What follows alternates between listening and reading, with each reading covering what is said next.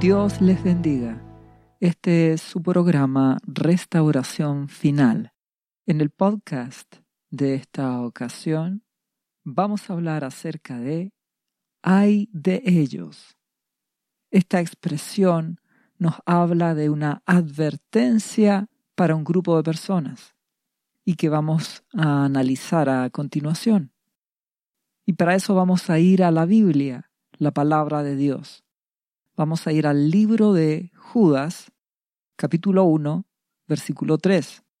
Este libro tiene un solo capítulo y este Judas no es el Judas Iscariote, el que traicionó a Jesús, nuestro amado Señor, sino que este Judas es el medio hermano de nuestro Señor Jesús. Recuerda que después de el nacimiento de nuestro maravilloso Señor y Salvador Jesucristo, José y María tuvieron hijos. Bueno, uno de esos medios hermanos era Judas. Y vamos al capítulo 1, versículo 3. Dice, Amados, por la gran solicitud que tenía de escribiros acerca de nuestra común salvación, me ha sido necesario escribiros exhortándoos que contendáis ardientemente por la fe que ha sido una vez dada a los santos. Es decir, les animo a que defiendan la fe en Jesucristo, en el Evangelio de nuestro amado Señor Jesucristo, creer en Él, amarle, obedecerle, y a través de creer en Jesucristo llegamos al Padre. A través de Jesús tenemos salvación, tenemos perdón, tenemos vida eterna. Jesucristo es nuestro Salvador y Señor. Y como hijos de Dios, por medio de Jesucristo, debemos obedecer a nuestro amado Señor, obedecer lo que Él nos manda.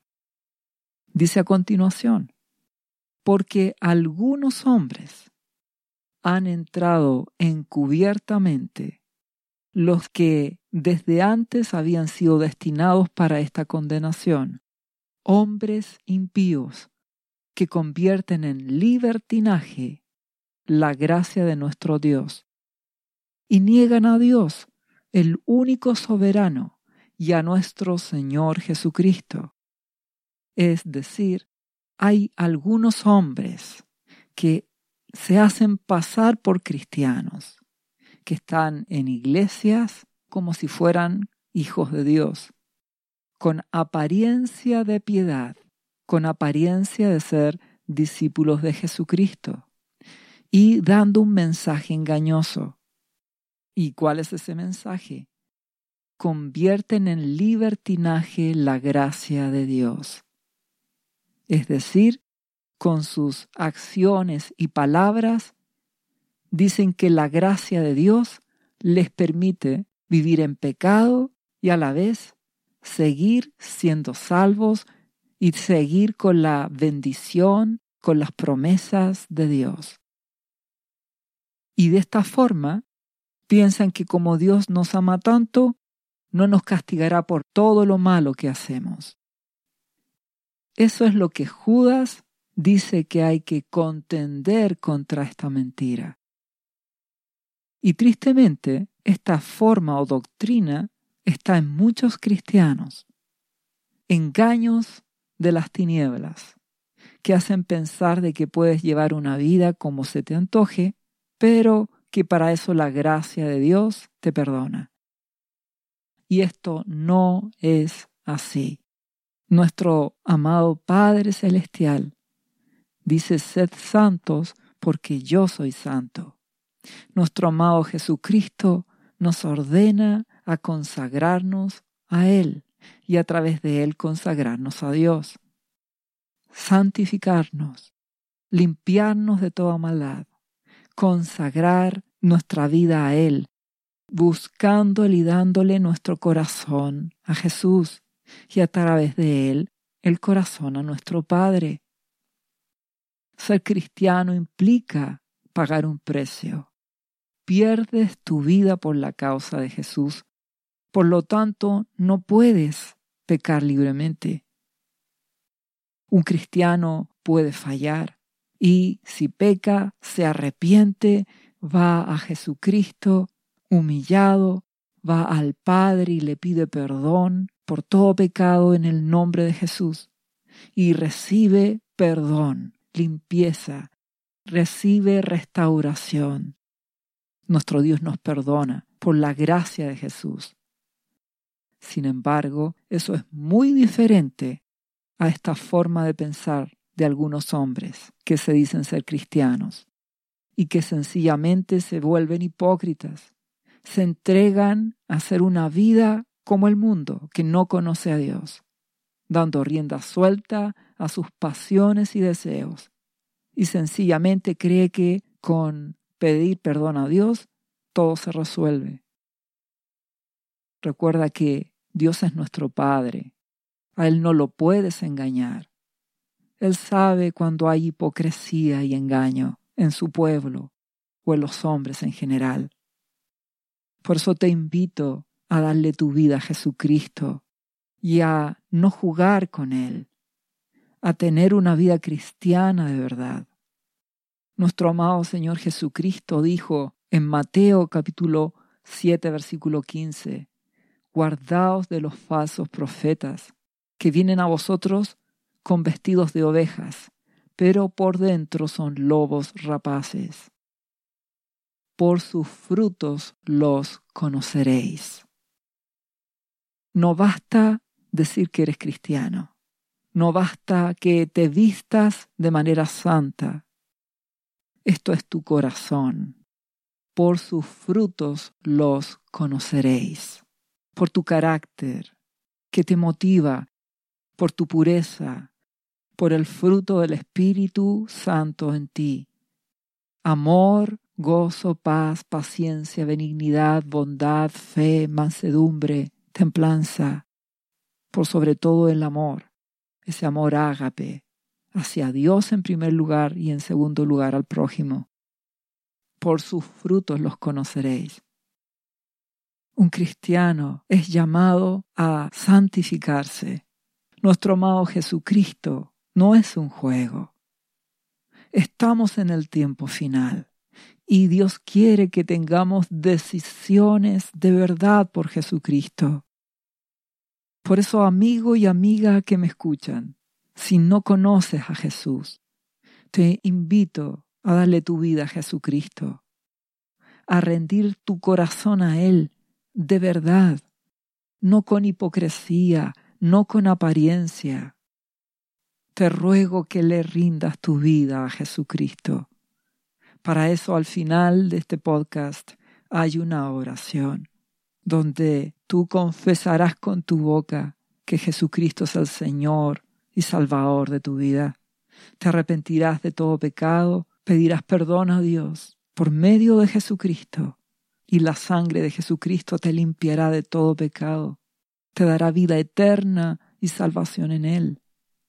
Y ese es el punto de partida para que tengas una vida en Jesucristo y a través de Él te mantengas en ese camino angosto para ir al Padre y mantenerte en Él, en Jesús. El Espíritu Santo te ayudará, porque Dios te ama. Te ruego que salves tu vida. Y si tú ya eres cristiano, pero estás llevando una vida hipócrita, en religiosidad, en apariencia, viviendo en pecados, dándote libertades que te conducen a la desobediencia, a la rebelión. Te ruego que te arrepientas, que te humilles ante Dios, que clames a Jesucristo para que recibas perdón y restauración. Dios quiere restaurar a su pueblo. Dios es bueno. Es tiempo de volvernos a Él con todo el corazón. No confiar en nosotros mismos, porque el corazón es engañoso. Nuestros propios corazones nos engañan. La palabra así lo dice en Jeremías 17, 9. Y dice también que es perverso, que con facilidad se deja engañar por las cosas de este mundo, por la vanagloria de la vida, por las cosas temporales. Y es desde el corazón de los hombres, como dice nuestro maravilloso Jesús, que salen los malos pensamientos, las críticas, los menosprecios, los adulterios, las fornicaciones, toda clase de inmoralidad sexual, impurezas, desviaciones sexuales. Eso sale del corazón. Los homicidios, los robos, toda clase de avaricia, de codicia, toda clase de maldad, de perversidad, hacer cosas malas conscientemente. Del mal corazón sale el engaño, los deseos sensuales, la lascivia, toda clase de envidia para con tu prójimo, desear lo que otro tiene, toda clase de calumnias, falsas acusaciones, la soberbia, el orgullo, ese amor propio que defienden algunos, toda clase de insensatez o necedad. Eso sale del corazón, así lo declara nuestro amado Señor Jesucristo en Marcos capítulo 7 versículo 21. Por eso es que necesitas la gracia de Dios. Necesitas el poder del Espíritu Santo para vencer todo pecado. Por eso necesitas darle tu corazón a Dios de verdad, que Él ocupe el primer lugar en tu vida. Y para eso vas a Jesucristo. Por medio de Él llegas al Padre. Por eso te consagras a Jesús, obedeciéndole cada día. Te apartas del pecado, te apartas de toda maldad, alimentas las cosas del Espíritu, lees la palabra de Dios, la Biblia, oras cada día, adoras a Dios, le alabas, buscando la llenura del Espíritu Santo, el bautismo en lenguas. Alimenta el Espíritu para que así la gracia de Dios te fortalezca y puedas vencer las cosas de la carne. Recuerda que los que son de la carne, los que aman las cosas de este mundo, piensan en las cosas de la carne, las alimentan, pero los hijos de Dios, que son del Espíritu, piensan y se alimentan de las cosas espirituales. Seguirás trabajando, estudiando y cumpliendo con todos tus deberes tus responsabilidades en este mundo, pero dale el primer lugar en tu vida a Jesucristo y a través de él dale el primer lugar, tu primer amor a nuestro Dios, a nuestro Abba Padre, a Jehová Abba Padre. Es tiempo de santificarnos. Ocupaos en vuestra salvación con temor y temblor Debes vivir una vida normal, pero ocúpate en tu salvación. Dale la prioridad a Jesucristo en tu vida. Conságrate a Él. Conságrate a Dios a través de Jesucristo. El Espíritu Santo te va a ayudar a limpiarte, a santificarte, mas tú eres el que toma las determinaciones. Si volvemos al capítulo 1 de Judas, Ahora el versículo 11 dice, hay de ellos. Y ahí está precisamente el nombre de este podcast. Hay de ellos. ¿De quiénes? De los que convierten en libertinaje la gracia de nuestro Dios. De aquellos que piensan de que Dios no nos castigará por lo malo que hagamos, cuando no es así.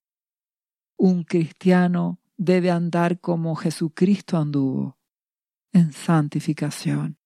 Por eso dice, ay de ellos, de estos hombres, porque han seguido el camino de Caín y se lanzaron por lucro en el error de Balaam y perecieron en la contradicción de Coré. Entonces la palabra de Dios aquí nos habla de tres personas, Caín, Balaam y Coré. y vamos a analizar a estas tres personas para entender qué nos quiere decir nuestro amado Dios. Y vamos a partir por Caín. Dice, han seguido el camino de Caín. Recuerda que Caín y Abel eran hijos de Adán y Eva. Ambos llevaron ofrendas a Dios en algún momento de sus vidas. Caín era agricultor, por lo tanto hizo una ofrenda de su cosecha.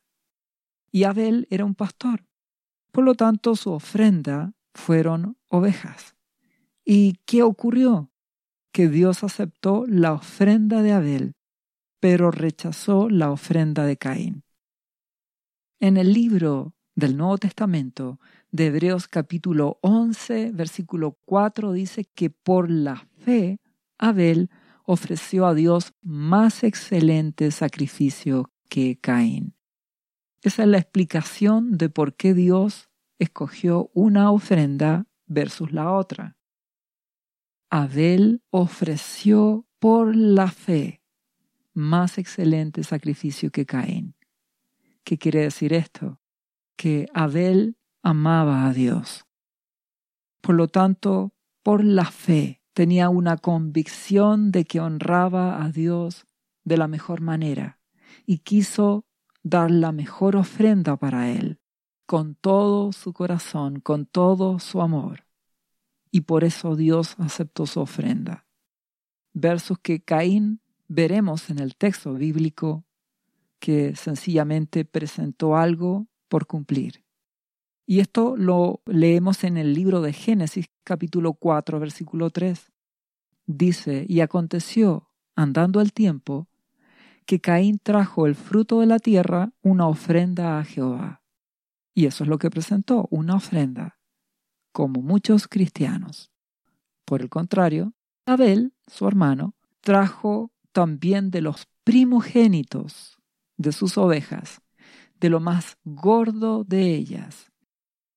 Y miró Jehová con agrado a Abel y su ofrenda.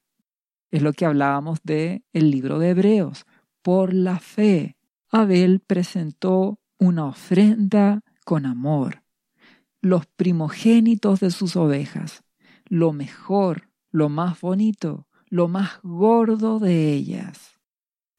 Abel agradó a Dios porque lo hizo con amor. Dios quiere tu corazón, no quiere hipocresía, no quiere sencillamente que le des dinero, no quiere una ofrenda, quiere tu vida, tu vida, lo mejor de ti, tu tiempo, tu mente, tus motivaciones, tus intenciones, tu voluntad. Dios quiere tu corazón. El versículo siguiente de Génesis capítulo 4, versículo 5 dice, pero no miró con agrado a Caín y a la ofrenda suya. Y se ensañó Caín en gran manera, y decayó su semblante. Es decir, se enojó mucho Caín porque Dios no miró su ofrenda con agrado. Esto no era una competencia de ofrendas. Lo que ocurre es que Dios quiere tu vida, no solo una ofrenda. Dios quiere tu corazón y eso es lo que a Abel le trajo. Escogió lo mejor, lo más gordo de las ovejas, con amor, con esfuerzo, con interés mientras que Caín solo lleva una ofrenda. Te ruego que te des cuenta que Dios quiere tu corazón. Caín solamente presentó como muchos religiosos una ofrenda a Dios. Pero si no le das tu corazón a Jesucristo y no le amas, no le obedeces, no te servirá, porque Dios quiere tu vida. Si seguimos leyendo, el versículo 6 de Génesis 4, entonces Jehová dijo a Caín, ¿por qué te has ensañado? ¿Por qué te enojas? ¿Y por qué ha decaído tu semblante? Si bien hicieres, ¿no serás enaltecido? Y si no hicieres bien, el pecado está a la puerta. Con todo eso, a ti será su deseo, y tú te enseñorearás de él. Es decir, nuestro Dios le dice, ¿por qué te desanimas? ¿Por qué te enojas? Si haces lo correcto, siempre te aceptaré con agrado. Pero si haces lo malo, si te niegas a hacer las cosas como yo te lo pido, entonces ten cuidado, porque el pecado siempre estará ahí a la puerta. Siempre estará el enojo, la ira, la rebelión al acecho para controlarte. Pero tú debes dominar eso, ser humilde. Nuestro Dios es bueno y da siempre oportunidades. Él nos enseña pacientemente. Fruto de eso está su palabra, están las prédicas como estos podcasts, donde nuestro amado Padre, a través de su Hijo Jesucristo, nos enseña la verdad, para que nos arrepintamos, para que ordenemos nuestras vidas. Si somos humildes, si nos humillamos ante Dios, si vamos a Jesucristo con un corazón quebrantado y humilde, Él nos perdonará, nos restaurará, nos bendecirá, porque Dios es bueno sin embargo, Caín no hizo lo correcto. Caín desechó el consejo de Dios y terminó matando a su hermano. Eso lo encontramos en Génesis capítulo 4, versículo 8. Y dijo Caín a su hermano Abel, Salgamos al campo. Y aconteció que estando ellos en el campo, Caín se levantó contra su hermano Abel y lo mató. El corazón malo de Caín. Entonces, nuestro amado Dios nos dice, no sigan el camino de Caín. Y el camino de Caín aquí está manifestado. Parte por un desamor hacia Dios. No le ama, no le obedece, no ama a Jesucristo. Por lo tanto, no tiene interés en darle su vida. Le basta con presentar religiosamente ofrendas o diezmos y cumple, pero no le da su vida a Jesús.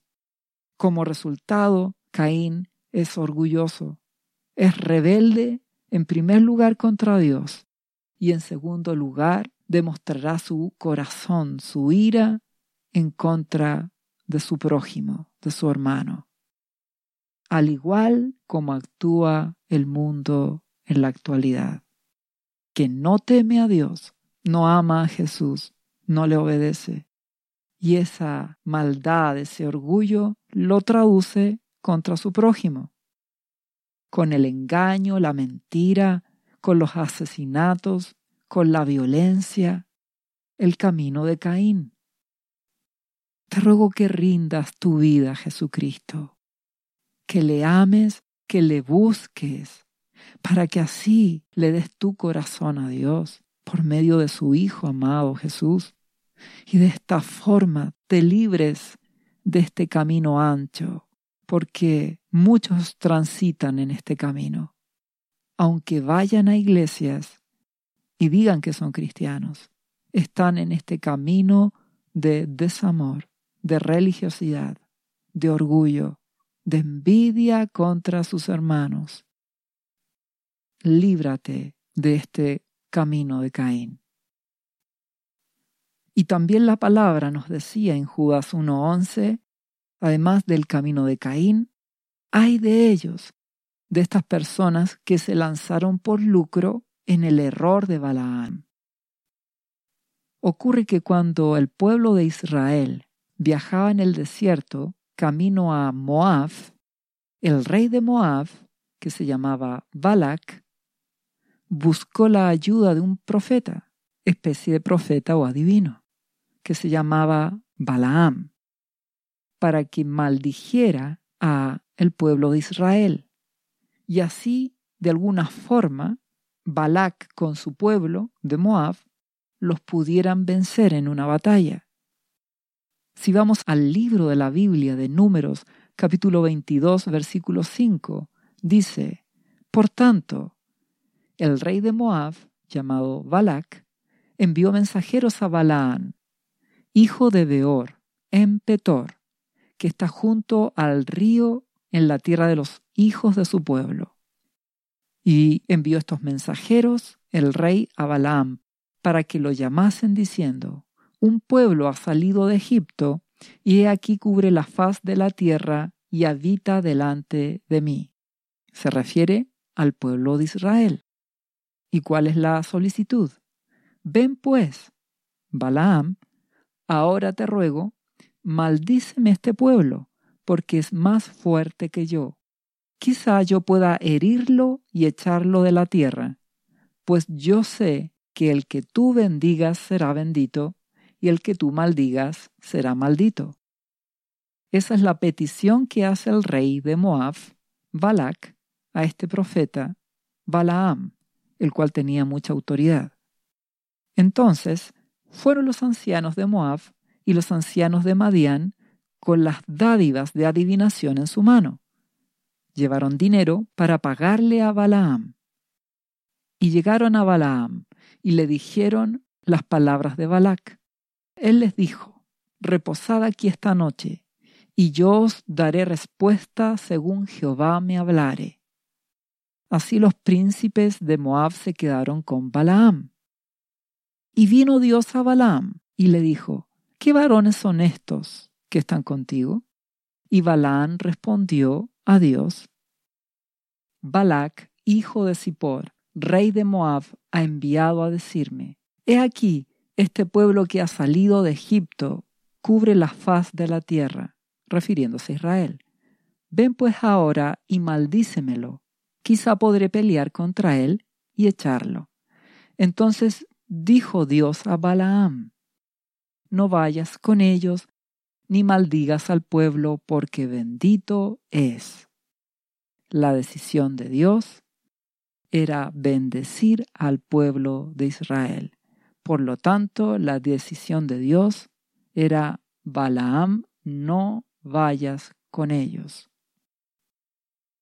Si seguimos leyendo, dice, así Balaam se levantó por la mañana y dijo a los príncipes de Balac, Volveos a vuestra tierra, porque Jehová no me quiere dejar ir con vosotros. ¿Qué está manifestando Balaam? Que Dios no lo deja ir. Gran error. No está haciendo suyo la voluntad de Dios. Más bien se escuda en que Jehová no me deja ir. Pero no es solo eso el problema. Vamos a ver qué dice a continuación. Y los príncipes de Moab se levantaron y volvieron a Balac rey de Moab, y dijeron, Balaam no quiso venir con nosotros. Entonces Balac, el rey de Moab, volvió a enviar otra vez más príncipes y más honorables que los otros, los cuales vinieron a Balaam nuevamente, a este especie de profeta o adivino, y le dijeron, Así dice Balac, hijo de Zippor, rey de Moab, te ruego que no dejes de venir a mí, porque sin duda te honraré mucho y haré todo lo que me digas. Ven pues ahora, maldíceme este pueblo. Es decir, el rey de Moab le insiste a Balaam, ven y maldice este pueblo. Y la respuesta de Balaam es, Balaam respondió y dijo a los siervos de Balac, el rey de Moab, aunque Balac me diese una casa llena de plata y oro, no puedo traspasar la palabra de Jehová mi Dios para hacer cosa chica ni grande. Y aquí sale el corazón de Balaam, este especie de profeta o adivino. ¿Qué es lo que está en su corazón? El dinero, la riqueza. En el fondo, él sí quiere ir pero Dios no se lo permite. Por eso insinúa esto de que aunque le den todo el oro y la plata, no puede desobedecer a Jehová su Dios, dice. Sin embargo, fíjate la respuesta que añade. Os ruego, por tanto, le dice a estos príncipes que vinieron por segunda vez, sabiendo él ya la respuesta de parte de Dios, no vayas con ellos ni maldigas a mi pueblo Israel, que les dice él, os ruego por tanto, príncipes de Moab, que reposéis aquí esta noche, quédense de nuevo, para que yo sepa que me vuelve a decir Jehová. Es decir, le voy a volver a preguntar. ¿Qué sucede? Balaam ya tenía clara la respuesta de Dios, pero le insiste. ¿Por qué? Porque la codicia hace que él vuelva a insistir. El amor al dinero. Versículo siguiente dice, Y vino Dios a Balaam de noche y le dijo, Si vinieron para llamarte estos hombres, levántate y ve con ellos, pero harás lo que yo te diga. ¿Qué ocurre en este momento? La respuesta en esta ocasión de Dios es, de acuerdo, ve con ellos. ¿Y por qué responde esto nuestro Dios? Porque Él ha dicho en Ezequiel capítulo 14, versículo 4, que cuando la persona consulta a Dios con un ídolo en su corazón, como es el dinero, entonces tendrá una respuesta conforme a ese ídolo. Es decir, Dios le permite que vaya por eso, pero estará en desobediencia. Y las consecuencias de no obedecer a Dios, quien ya le había dicho que no fuera, serán graves para Balaam. Y así es como si seguimos leyendo esta historia, nos daremos cuenta que Balaam va en rebeldía y por amor al dinero a visitar a el rey de Moab, a Balac. Y así Balaam, dice el capítulo 22 de Números, versículo 21, se levantó por la mañana y enalbardó su asna y se fue con los príncipes de Moab. Y la ira de Dios se encendió porque él iba. Y el ángel de Jehová se puso en el camino por adversario suyo. Dios le iba a impedir que fuera. Dios no es Dios de confusión. Lo que pasa es que cuando un hijo de Dios es rebelde, como Balaam, no acepta la respuesta de Dios, más aún cuando es por amor al dinero, aparentemente te va a permitir lo que tú quieres hacer. Pero Dios se convertirá en un adversario tuyo. No te va a permitir que las cosas salgan como tú esperas porque es rebeldía. Y eso es lo que ocurrió con Balaam. Porque si seguimos leyendo en el versículo 23 de números 22, dice que la asna o la burra que cargaba a Balaam fue capaz de ver al ángel de Jehová, que estaba en el camino con la espada desnuda en su mano, y se apartó el asna del camino, e iba por el campo. Espiritualmente esta burra estaba en mejor condición que Balaam, porque Balaam estaba movido por el dinero. Entonces, esta asna, como se apartaba del camino, Balaam la azotó para hacerla volver al camino. Y así Dios le puso estorbo a Balaam. Y dice a continuación que el ángel de Jehová se puso en una senda de viñas en un camino que se hace estrecho entre las paredes de dos viñedos, pues dice que tenía pared a un lado y al otro. Se angostó el camino, y viendo nuevamente la asna que cargaba a Balaam, el ángel de Jehová, que hizo ella, se apegó a la pared y apretó contra la pared el pie de Balaam. ¿Y qué hizo este hombre? Volvió a azotarla. Y el ángel de Jehová pasó más allá se puso en una angostura donde no había camino para apartarse ni a derecha ni a izquierda. Y viendo el asna, el ángel de Jehová se echó debajo de Balaam. No quiso seguir caminando. Tuvo temor. ¿Y qué hizo Balaam? Se enojó y azotó al asna con un palo. Entonces aquí ocurre un milagro porque dice que Jehová abrió la boca al asna ¿Y qué dijo? La cual dijo a Balaam, ¿qué te he hecho que me has azotado estas tres veces? Y Balaam respondió al asna, porque te has burlado de mí. Ojalá tuviera espada en mi mano, que ahora te mataría. Y el asna dijo a Balaam, ¿no soy yo tu asna? ¿Sobre mí has cabalgado desde que tú me tienes hasta este día? ¿He acostumbrado a hacerlo así contigo? Y él respondió, no. Entonces Jehová abrió los ojos de Balaam y vio al ángel de Jehová que estaba en el camino y tenía su espada desnuda en su mano. Y ahí Balaam, ¿qué hace? Hizo reverencia y se inclinó sobre su rostro. Y el ángel de Jehová le dijo, ¿por qué has azotado tu asna estas tres veces? He aquí yo he salido para resistirte porque tu camino es perverso delante de mí. Te ruego que tú veas el amor de Dios. Cómo está buscando que este hombre Balaam entre en razón, a pesar de que ha sido rebelde y que no quiere entender. Nuestro buen Dios desde un principio le dice que no maldiga a ese pueblo, que no vaya a Moab con ese rey Balac. Pero el amor al dinero de Balaam hizo que volviera a preguntar y Dios se lo permite. Pero llegamos a este punto donde nuevamente Dios le impide el paso y le dice que su camino es perverso. ¿Y qué más dice el ángel de Jehová?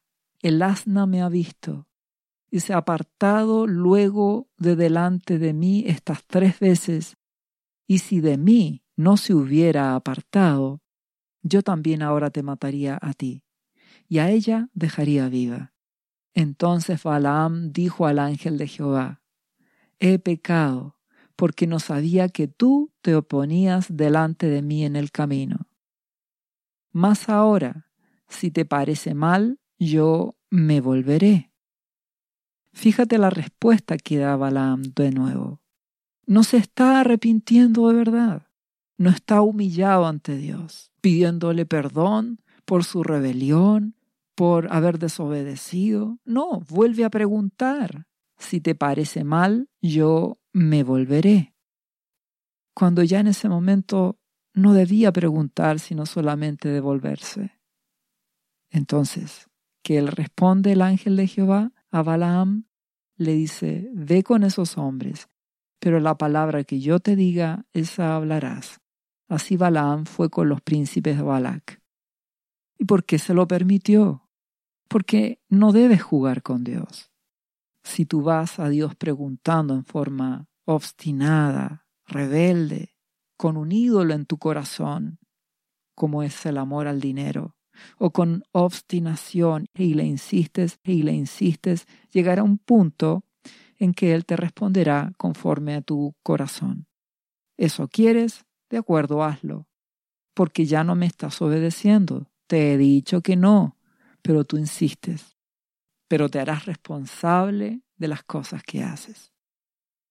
Con nuestro Dios no se juega. Con nuestro amado Jesús no se juega. Balaam finalmente no pudo maldecir al pueblo de Dios. Dios no se lo permitió. El término de este hombre, Balaam, es que murió en una batalla y terminó este hombre en las peores condiciones. La palabra de Dios dice en primera de Timoteo capítulo 6 versículo 10, porque raíz de todos los males es el amor al dinero, el cual, codiciando algunos, se extraviaron de la fe y fueron traspasados de muchos dolores. Este fue el camino de Balaam, lucro, amor al dinero. Y nuestro Señor Jesucristo dice que ninguno puede servir a dos señores, porque o aborrecerá al uno y amará al otro, o estimará al uno y menospreciará al otro.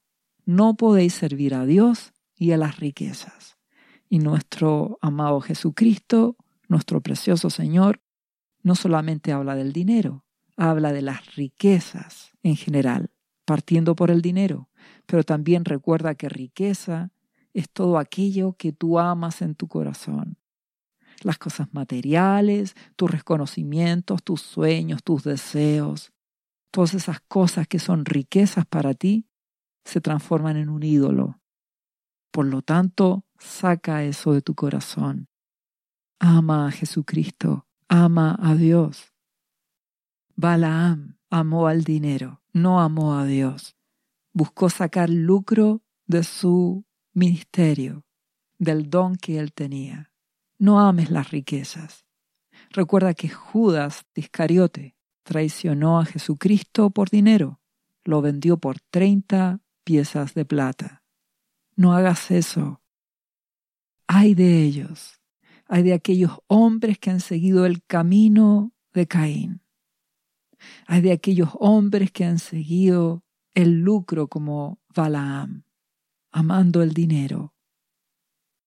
Pero también añade a Coré, una tercera persona, aquellos que cayeron en la contradicción o rebelión de Coré. Coré era un levita. Los de Coré tenían la responsabilidad de trasladar las cosas más santas del tabernáculo de Jehová en el Antiguo Testamento. Coré no era de la familia de Aarón. Los descendientes de Aarón eran los que ofrecían las ofrendas, los sacrificios a Dios, como sacerdotes, no los de Coré. Porque es Dios quien decide. Él escogió a Aarón. ¿Y qué ocurre?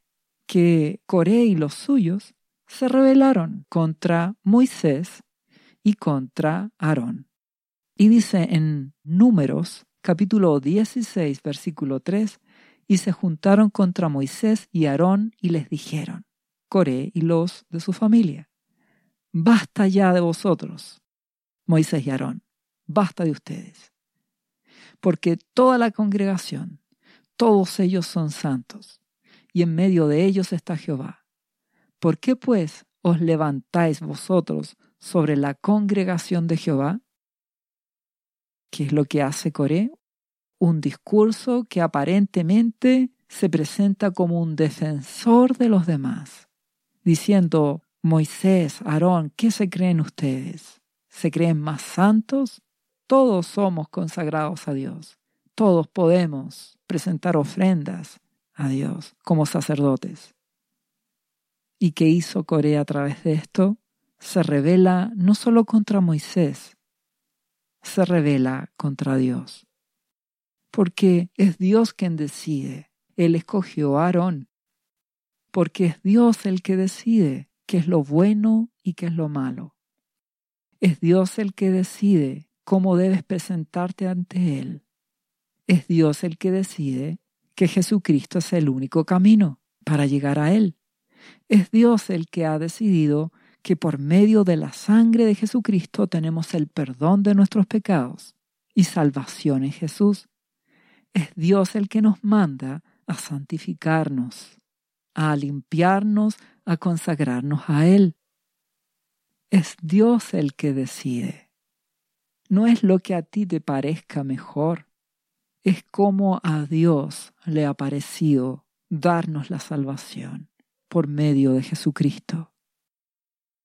En la actualidad hay muchos cristianos que se inventan un Dios a su manera, a la manera de ellos, un Dios que les permite llevar una vida de hipocresía y se engañan creyendo que pueden pecar, que pueden ser hipócritas, que pueden ser solamente religiosos y que todo está bien. Pero eso es rebelión. No es a la manera tuya, es a la manera de Dios es a la manera en que Jesucristo nos enseña cómo debemos ser. En este caso, Coré y los suyos, su familia, se rebelaron. Y cuando oyó esto Moisés, se postró sobre su rostro, se humilló. ¿Y qué le dijo Moisés a Coré? Dice el versículo 5 de Números 16.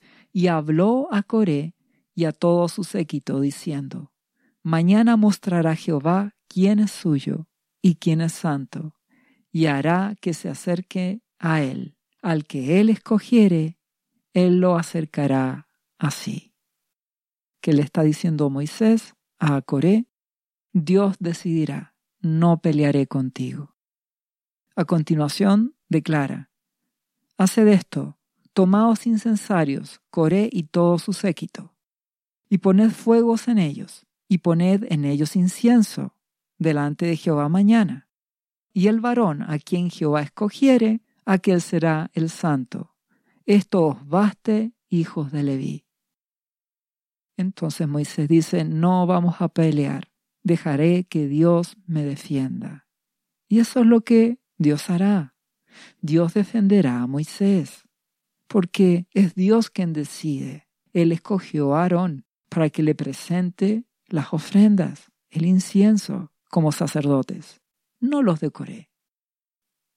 ¿Y qué más dice Moisés a Coré? Dijo, Oíd ahora, hijos de Leví, hablando a Coré y a los suyos. ¿Os es poco que el Dios de Israel os haya apartado de la congregación de Israel, acercándolos a Él, para que ministréis en el servicio del tabernáculo de Jehová y estéis delante de la congregación para ministrarles? ¿Y qué te hizo acercar a ti y a todos tus hermanos, los hijos de Leví contigo? ¿Procuráis también el sacerdocio? ¿Qué le está diciendo Moisés a Coré? Dios los escogió a ustedes para que se acerquen a Él, para que le conozcan, para que le sirvan. ¿Les parece poco lo que Dios les ha dado? ¿No te basta las cosas que Dios te ha dado? ¿Las bendiciones que Él te provee? ¿El amor que Él te da por medio de Jesucristo? ¿La salvación que Él te da por medio de Jesús? ¿La vida, el perdón, la paz, el gozo? no te es suficiente como para que rindas tu corazón por completo a Jesús? Y por el contrario, aún te rebeles y aún quieras vivir en pecado y aún quieras hacer las cosas a tu manera. ¿Por qué te rebelas? ¿Por qué no eres humilde? Coré se rebeló y fue orgulloso y no quiso obedecer a Dios. No hagas tú lo mismo no actúes de esa misma manera. ¿Qué ocurrió finalmente con Coré y los suyos? Moisés habló con nuestro Abba Padre, y Jehová habló a Moisés diciendo, versículo 23 de Números 16, Habla a la congregación y diles, apartados en derredor de la tienda de Coré, Datam y Abiram. Coré y los que le secundaban. Versículo 28 dice, y dijo Moisés, en esto conoceréis que Jehová me ha enviado para que hiciese todas estas cosas, y que no las hice de mi propia voluntad. Moisés está diciendo, esto lo hace Dios, y yo no les enseño las cosas a mi manera, hago lo que Dios me dice que haga. Y aconteció, versículo 31 de Números 16, y aconteció que cuando cesó Moisés de hablar todas estas palabras, se abrió la tierra que estaba debajo de ellos.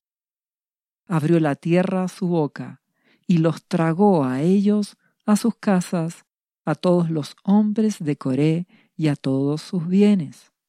Y ellos, con todo lo que tenían, descendieron vivos al Seol y los cubrió la tierra, y perecieron en medio de la congregación. Y todo Israel, los que estaban en derredor de ellos, huyeron al grito de ellos porque decían, no nos trague también la tierra. El premio de la rebelión contra Dios, contra los siervos de Dios, contra la palabra de Dios, es el infierno. Separación eterna de Dios un lugar donde no hay amor, ni paz, ni gozo, ni bondad de Dios. Por lo tanto, solo hay violencia, solo hay maldad, solo hay sufrimiento, solo hay oscuridad. No seas rebelde. Humíllate delante de Dios. La rebelión de Coré fue rebelarse contra la autoridad de Dios, contra sus siervos, no te rebeles contra Dios. No te rebeles contra la voluntad de Dios que ha sido expresada por medio de nuestro Señor Jesucristo. Obedece a Jesús. No seas como Coré. No seas rebelde con Dios. No seas rebelde con Jesucristo. Haz lo que Él te pide. Dale tu corazón. Y en segundo lugar, no seas rebelde contra ninguna autoridad, ni espiritual, ni de este mundo, ni con las leyes, ni con los gobernantes, ni con los policías, ni con padre o madre, no seas rebelde. Estamos en una sociedad actual donde los derechos y las libertades se han exaltado. Y el mundo en general cree que tiene derecho a rebelarse. Y eso va contra la voluntad de Dios. Te ruego que seas humilde, porque la palabra de Dios nos está hablando. Hay de estos hombres, hay de ellos, de estos hombres que, como Coré, se rebelaron contra Dios. Hay de estos hombres que traicionan a Jesús, que no aman a Dios, que no quieren agradarle, no quieren darle su corazón, que aman la religiosidad, la hipocresía, que se llenan de orgullo, que aman el dinero, las riquezas de este mundo, que solo quieren codicia en sus vidas, disfrutar solamente, entregarse a lo temporal, a lo que este mundo te ofrece, a la vanagloria de la vida, a ser materialista, a rendirte a los placeres temporales. Hay de aquellos hombres que se rebelan contra la autoridad de Dios. Hay de aquellos que envidian, que caen en ira y que actúan tristemente como el mundo actúa en la actualidad. Porque estamos en un tiempo final donde los hombres en general han caído en la violencia y la rebelión, exigen sus derechos, han perdido el amor, no aman a Dios, no aman a Jesucristo, no le buscan, no obedecen a Dios.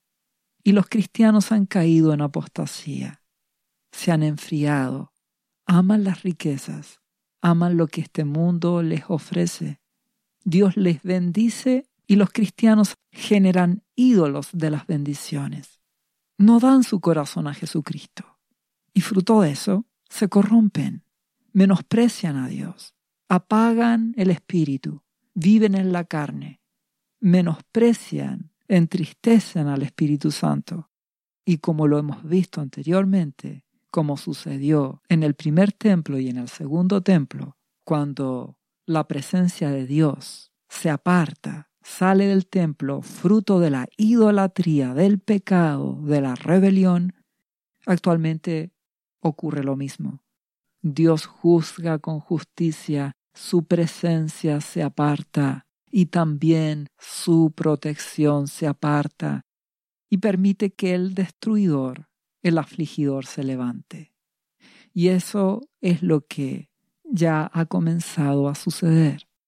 Y vas a ver cómo estos próximos años las tinieblas cada día aumentan en este mundo, con guerras, crisis económica, con hambre, necesidad, pestes, enfermedades, terremotos, incendios, graves desastres naturales, junto con una actividad demoníaca a nivel mundial, usando los medios de comunicación, redes sociales, tecnologías revolucionarias, todo con el objetivo de embriagar al mundo y embriagar a la iglesia de Dios en las cosas temporales y que así no busquen a Jesús y mueran en sus pecados.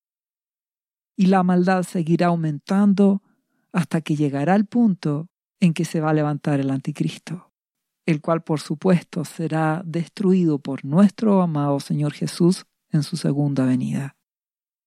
Por lo tanto, hay de ellos, de aquellos hombres que están en esa condición, que siguen el camino de Caín, que se lanzan por lucro, que aman el dinero como Balaán y que son rebeldes como Coré. Te ruego que tomes las determinaciones y cambies tu vida para no caer en esto, porque vienen tiempos muy difíciles de aflicción a este mundo. Y solo un remanente fiel a Jesucristo será guardado. Y no solamente será guardado, experimentará un despertar, un avivamiento. Muchas personas conocerán a Jesucristo. Aquellos que no conocían de Jesús, por medio de las cosas que sucederán, llegarán a Jesús. Darán sus vidas a Jesucristo y tendrán salvación. Pero muchos cristianos que están en la hipocresía serán engañados y caerán en las manos del anticristo. Te ruego que seas fiel a Jesús, para que seas guardado por Él, protegido, librado de los juicios que vienen sobre esta tierra, y en el tiempo preciso seas arrebatado por Jesús, porque estamos en el tiempo final. Si volvemos a la lectura inicial en Judas capítulo 1, versículo 17, dice, pero vosotros, amados, tened memoria de las palabras que antes fueron dichas por los apóstoles de nuestro Señor Jesucristo. ¿Qué palabras? Los que os decían, en el postrer tiempo habrán burladores que andarán según sus malvados deseos. ¿Qué quiere decir esto? Personas que con su actitud se burlarán. Personas que dirán que son cristianas, pero que con su vida llena de pecado, llena de hipocresía, de idolatría, llena de orgullo, se burlarán de Dios. Se burlarán también de Jesús. Dicen ser cristianos, pero solo son hipócritas. A continuación dice, estos son los que causan divisiones, los sensuales, es decir, aquellos que viven para satisfacerse a sí mismos, que buscan el placer, que no ponen límites a las cosas.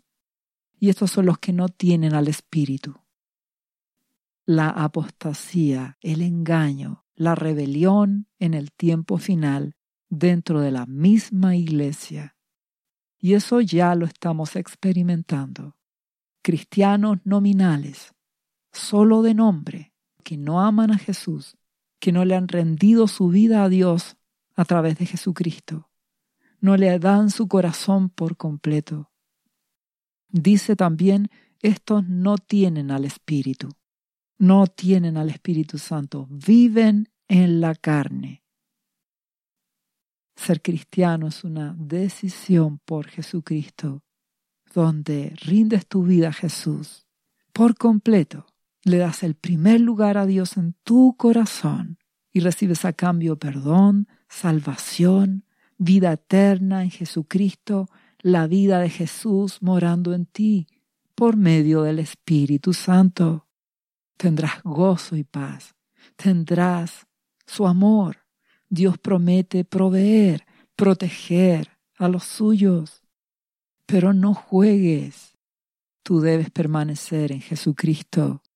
Por eso a continuación dice el versículo 20 de Judas, pero vosotros, amados, edificaos sobre vuestra santísima fe, orando en el Espíritu Santo, conservaos en el amor de Dios, esperando la misericordia de nuestro Señor Jesucristo para vida eterna. Esa es la actitud de un cristiano. Alimentas el espíritu, andas en el espíritu, te edificas con su palabra, orando, buscando su presencia y orando en el Espíritu Santo, siendo guiado por el Espíritu Santo y también orando a través del don de lenguas dado por el Espíritu Santo. Debes mantenerte en Jesucristo. Y el amor de Dios es lo primero, es lo que más debes buscar. Mantente en su amor, confiando en su amor, amando a Dios. Esto es más que una emoción, es una decisión de amar a Dios y buscarle y darle el primer lugar en tu vida y te mantienes esperando la misericordia de nuestro Señor Jesucristo. Esperamos que Él venga por nosotros. Den, Señor Jesucristo. Anhelamos que Él nos arrebate para estar junto a Él y después volver en el milenio, en el gobierno de Jesucristo en esta tierra. Mantente en Jesús. A continuación dice, a algunos que dudan convencerlos, a otros salvad, arrebatándolos del fuego, y a otros tened misericordia con temor, aborreciendo aún la ropa contaminada por su carne. ¿Qué quiere decir? Que como cristiano buscas transmitir el mensaje de Dios, que las personas se salven, a los que dudan respecto de que deben o no santificarse, te ruego que no dudes más. Somos salvos por gracia, misericordia, por la fe en Jesucristo. Él es nuestro Salvador. Y como resultado de la fe en Jesucristo, le obedecemos a Jesús y Él nos manda santificarnos, apartarnos del pecado y consagrarnos a Dios, orando a Dios en el nombre de Jesús. Jesús es nuestra vida, es nuestra salvación. Obedece a Jesucristo. El objetivo de estos podcasts es que despiertes es que seas librado de la destrucción que vendrá a esta tierra y que seas librado del infierno, de la muerte eterna, porque Dios te ama y Él quiere salvarte. Jesucristo quiere salvarte, porque si eres humilde, si obedeces a Jesús, si te santificas, si le buscas cada día, Dios te fortalecerá por medio del Espíritu Santo, te dará el poder para vencer todo pecado. Y se cumplirá lo que dice a continuación el versículo 24 de Judas. Y aquel que es poderoso para guardaros sin caída y presentaros sin mancha delante de su gloria con gran alegría. Nuestro Dios es poderoso para guardarnos. Dios tiene el poder para que por medio de su Espíritu Santo nos mantengamos en Jesucristo y no nos apartemos de su camino. No nos vayamos por el camino de Caín, ni de Coré, ni de Balaam, sino que nos mantengamos amándole, buscándole, santificándonos, permaneciendo en Jesús. Sé humilde, a su voluntad y obedécele, porque Dios es bueno. Él es el único y sabio Dios, nuestro Salvador. A Él sea la gloria y la majestad del imperio y potencia ahora y por los siglos. A nuestro Abba Padre, Jehová, el Rey del universo, a nuestro amado Señor Jesucristo, el Hijo de Dios, el Cordero inmolado sea la gloria. Dios te bendiga. ¿Sabía usted que Jesús le ama y que murió en la cruz por sus pecados? Él ya pagó el precio por usted. Solo basta que usted lo reciba en su corazón y reconozca que Jesucristo es el Señor de su vida y su Salvador. Invítelo hoy a entrar en su corazón. Atrévase y siga ahora esta oración. Repita después de mí. Señor Jesús, yo confieso que soy un pecador. Y te invito a entrar en mi corazón. Perdona mis pecados. Yo me entrego a ti. Gracias por esta vida eterna que tú me estás dando en estos momentos.